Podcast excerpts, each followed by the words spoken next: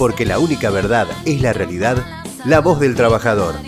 El futuro de nuestra familia defendamos cada día. un compañero delegado de SUTEBA, un compañero eh, dirigente de parte, un compañero que es eh, coordinador de fines, un gran El Tano Bianco. ¿Cómo estás, querido amigo Santiago Bianco, con nosotros? Ricardo, buenas tardes. Gracias por la invitación. Saludo a, a tu audiencia que es inmensa.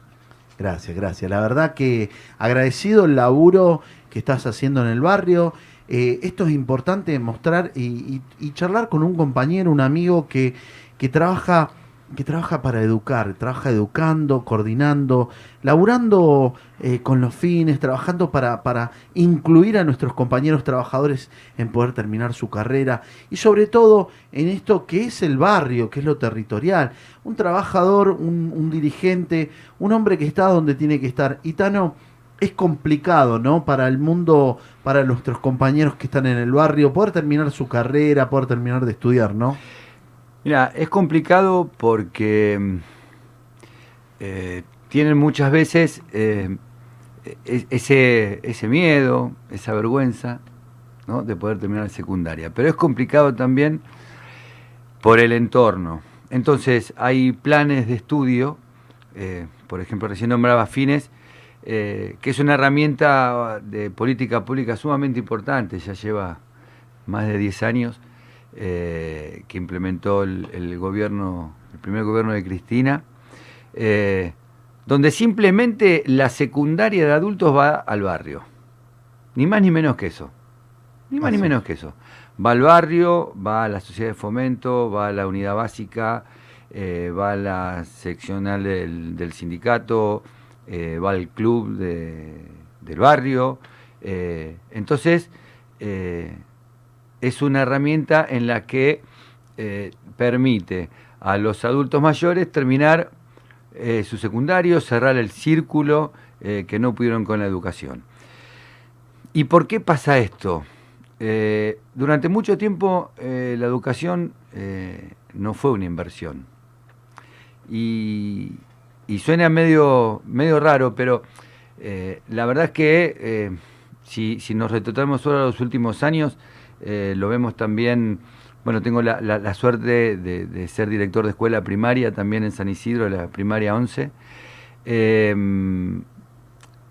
durante cuatro años desinvirtieron absolutamente en, en educación, a tal punto que el gobierno de Vidal fue el primer gobierno en la historia de la provincia que terminó con menos escuelas públicas que con las que empezó. Eh, no solo que no se construyó ninguna escuela, sino que cerraron escuelas. Eh, sin el plan Conectar Igualdad, sin la entrega de, textos para, para los alumnos, eh, ya sea primaria, los, chicos de secundaria, los adultos mayores. Entonces, bueno, eh, se hace sumamente difícil. Hay muchísimo material humano en parte de los docentes y sobre todo, decías recién, ¿no? de los referentes de, de cada comisión de fines.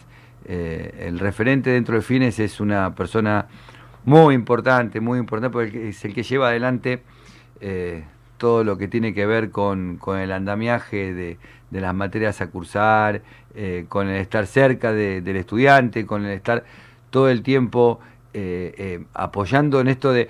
Porque claro,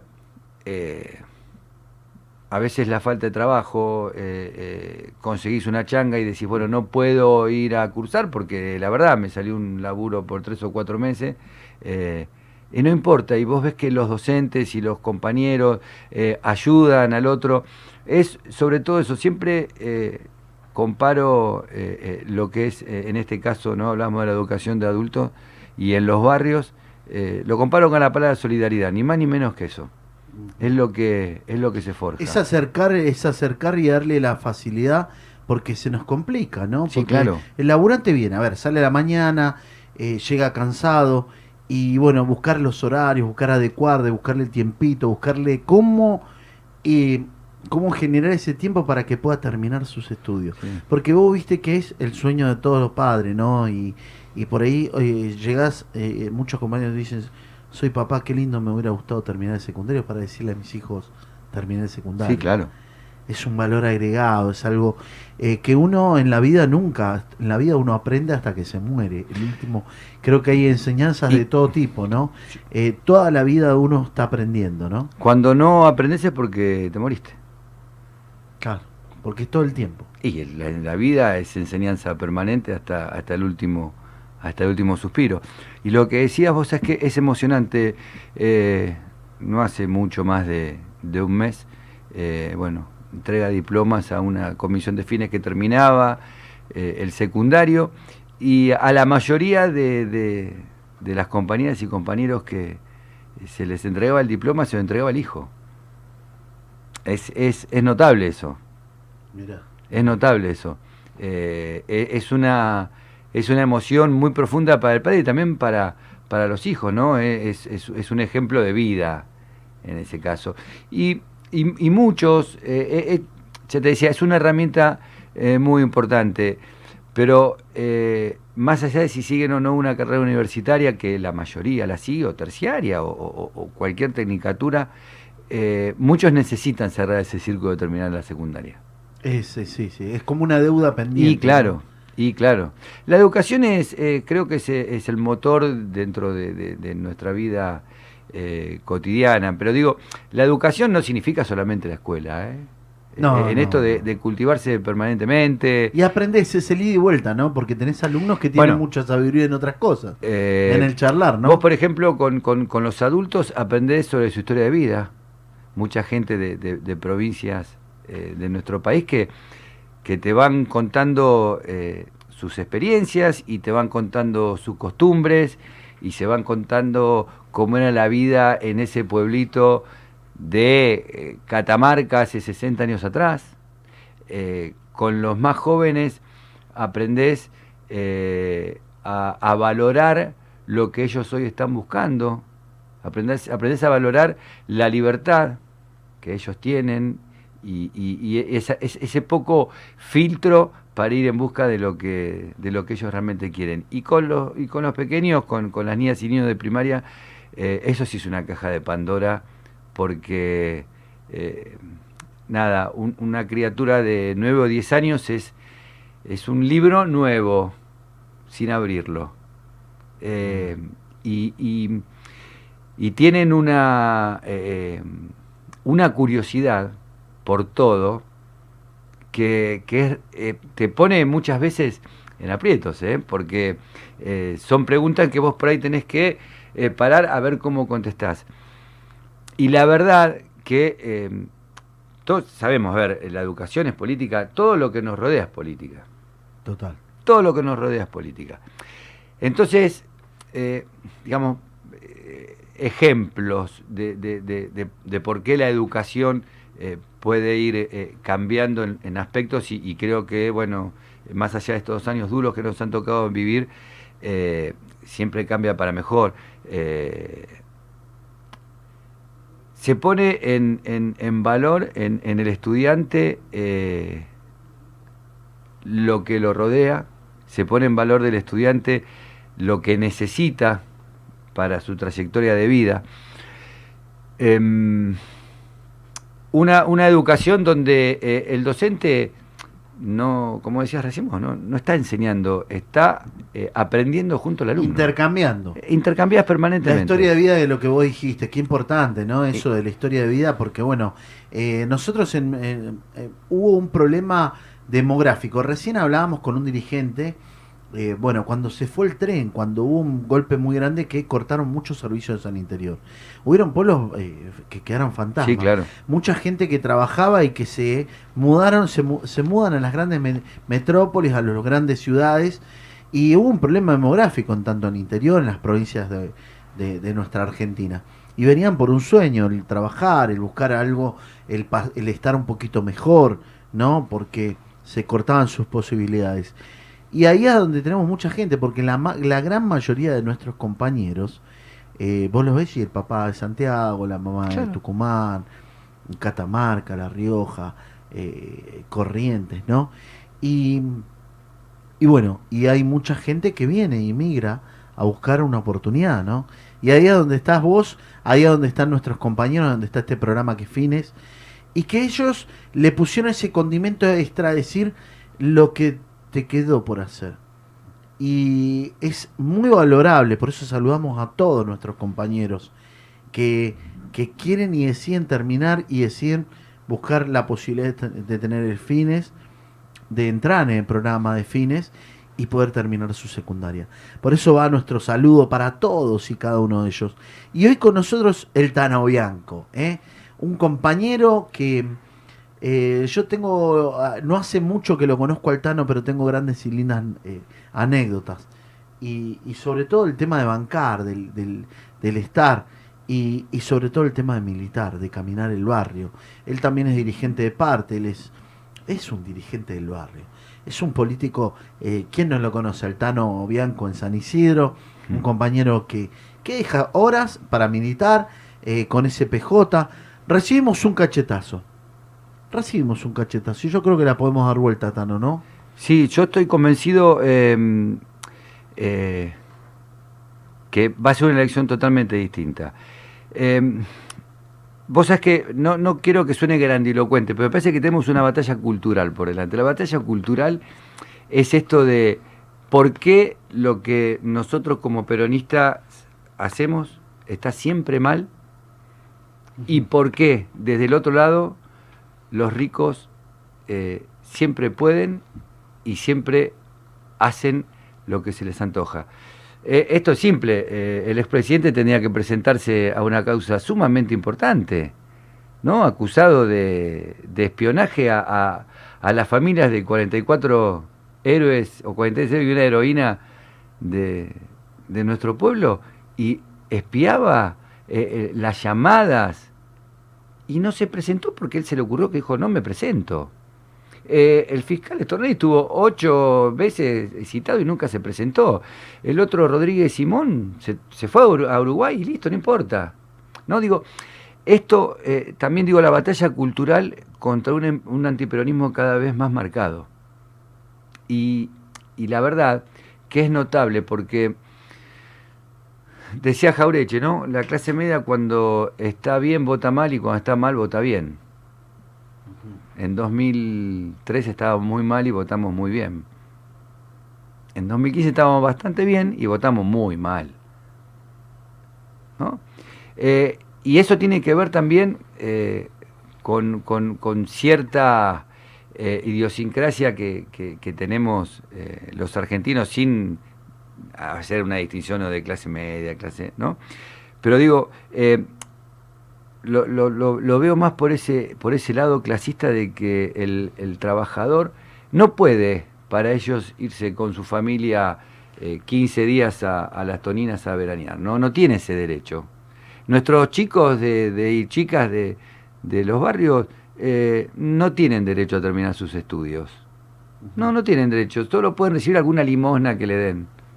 ¿No? Y, esto tiene que ver eh, con, este, eh, este sentimiento clasista que tuvimos un gobierno durante cuatro años y es notable, Ricardo, no habían pasado dos años de que perdió estrepitosamente, nos dejaron en la, peor situación y, vuelven a ganar. Es como que nos vamos pegando un tiro en los pies permanentemente. Ahora, evidentemente que no se hicieron todas las cosas bien, pero creo que cuando uno pone la balanza, eh, el platillo cae siempre del lado del haber y no del debe, ¿no? Eh, a este gobierno le tocó a, a- a los menos de 100 días de asumir una pandemia mundial. Pandemia mundial que lleva un año y ocho meses. ¿no? Y, y la verdad es que eh, uno habla mucho de eh, el poder de los medios, que es verdad el poder de los medios.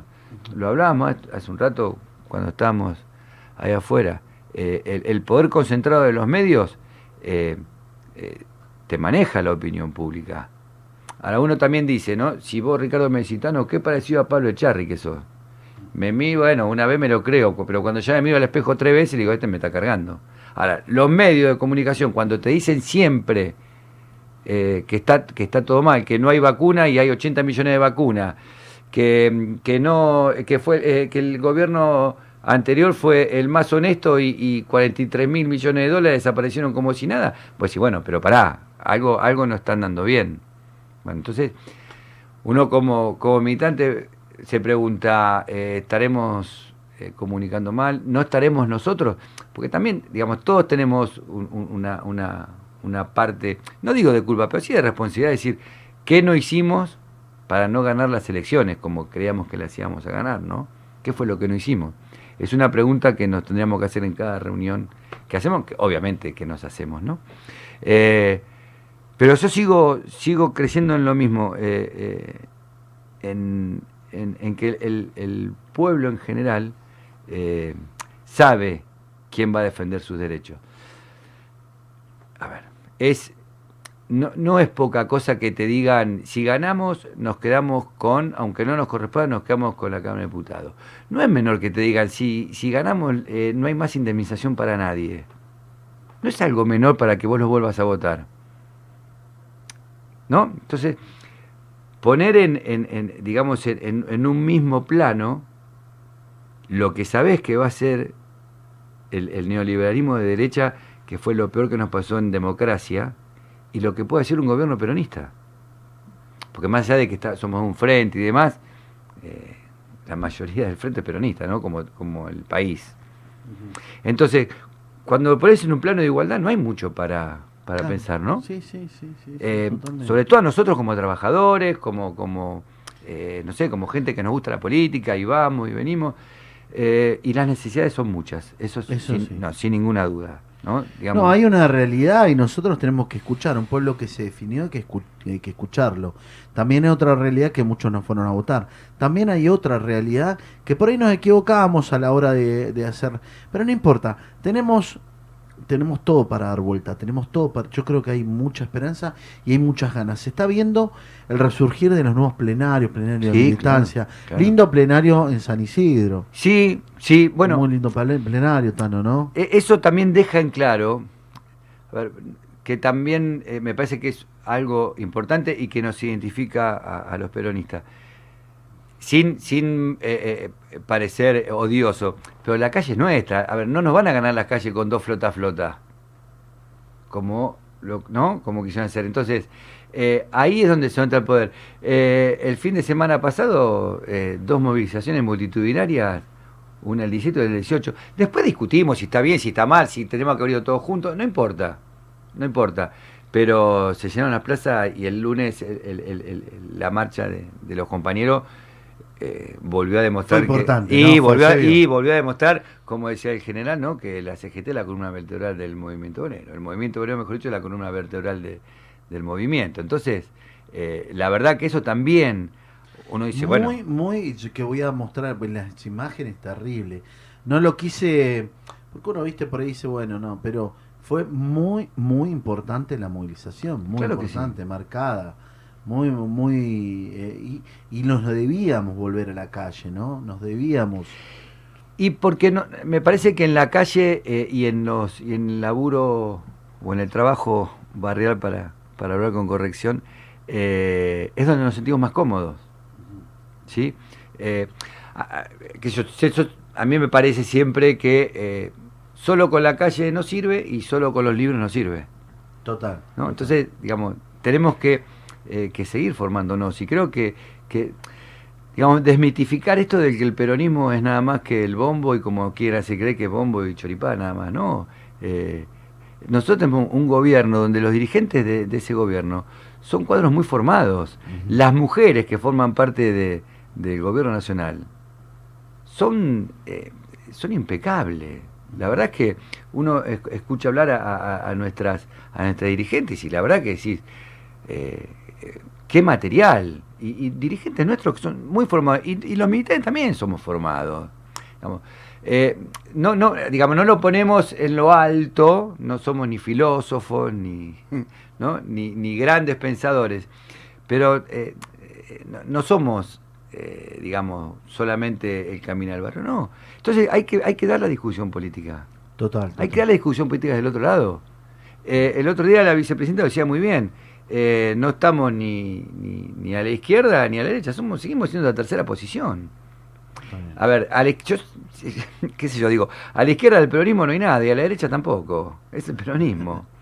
¿Sí? Totalmente. Entonces, bueno, me parece que, que esa también es, es, es una de las de las cuestiones donde nosotros tenemos que, que- que enfocarnos para, no solo para vuelta de elección, Ricardo, ¿eh? sino para que a partir desde que, que Dios quiere y la Virgen que estemos entrando en la post-pandemia, eh, tengamos dos años de gobierno como, como lo merecemos y como también se lo merecen eh, nuestros funcionarios, ¿eh? porque eh, más allá de los errores hicieron un trabajo titánico en esta, en esta pandemia.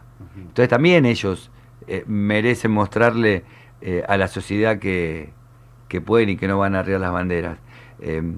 Tenemos que armarnos de mucha paciencia y seguramente sí, que, todos hubiéramos querido que sea de otra manera.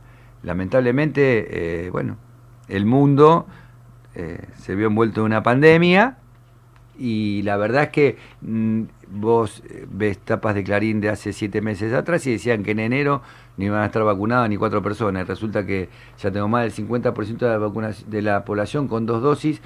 Yo tengo el 50% de mi escuela primaria, el 50% con las criaturas que tengo entre 6 y 11 años. El 50% ya se dieron la vacuna. Qué bueno. Qué grande. Esto es lo que no cuentan. Y bueno, por eso Por eso son los espacios, los pequeños espacios donde nosotros llegamos a los trabajadores también contar esto, ¿no? Claro. Qué importante este debate, esta charla, esta charla de café con el Tano. La verdad que Tano agradecido, agradecido de que, No, de que hayas podido compartir con nosotros un, un ratito. Eh, sabemos de, tu, de tus obligaciones, el laburo, de lo que, de lo que se viene. Sabemos de tu compromiso. Y bueno, para ir cerrando y para ir pasando al tercer bloque también, eh, estamos en Radio VIP 100.5 y en 5 TV la imagen de Zona Norte.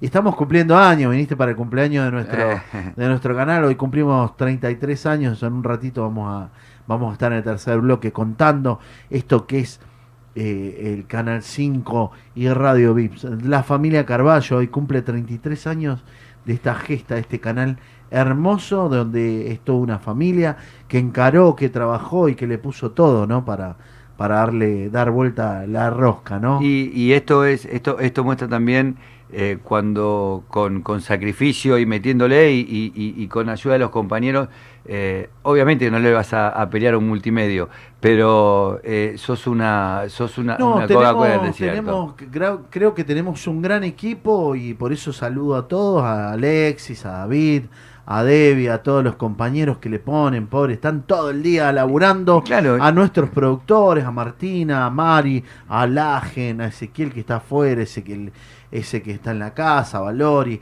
a todos nuestros compañeros que están siempre acompañándonos. También quiero también darle un gran saludo a nuestra compañera que nos vino a hacer un aguante, acompañar a Celeste Ferrari, una gran compañera, dirigente, una compañera que, que, que- que se pone, que se pone donde se tiene que poner, en el lado de los trabajadores. ¿eh? Ese lugar. Así que bueno, eh, estamos dando, dando un ratito y en un ratito volvemos. Gracias, Tano. ¿Querés decir algo para No, no, agra- cerrando? agradecerte eh, la invitación, agradecer a, a- a tus compañeros de, de trabajo y nada, des- como decíamos hace un ratito, eh, la elección eh, va a ser totalmente distinta. La vamos a dar vuelta. Le vamos a poner corazón, pecho y ganas de seguir militando. Y nos vemos en un ratito. Seguimos para el tercer bloque en esto que es la voz del trabajador. Porque la única verdad es la realidad, la voz del trabajador.